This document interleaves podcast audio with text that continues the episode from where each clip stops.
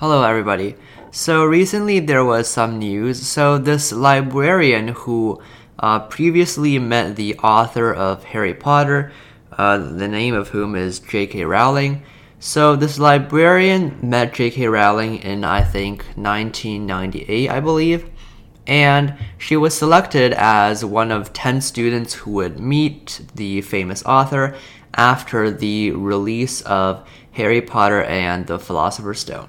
And I guess, like, right after the Philosopher's Stone was published, it must have been a pretty uh, popular book because it sounds like it was like a pretty rare thing to uh, meet J.K. Rowling, even like the year after, right after the uh, Sorcerer's Stone or the Philosopher's Stone was released.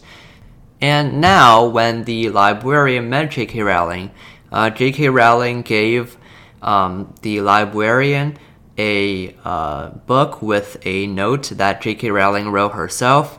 And you can imagine that today, since J.K. Rowling is like really famous, um, like a book with uh, her own handwriting on it is probably going to be pretty rare.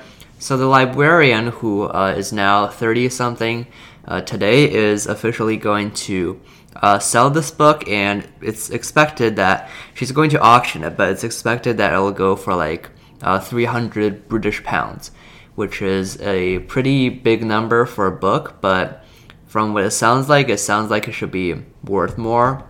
But honestly, I don't think it should be sold for that much. Like, it's just like a famous author.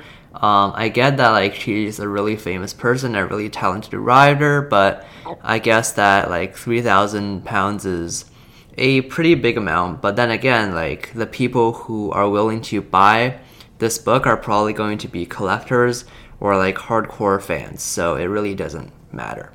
So, pretty interesting news today. Goodbye.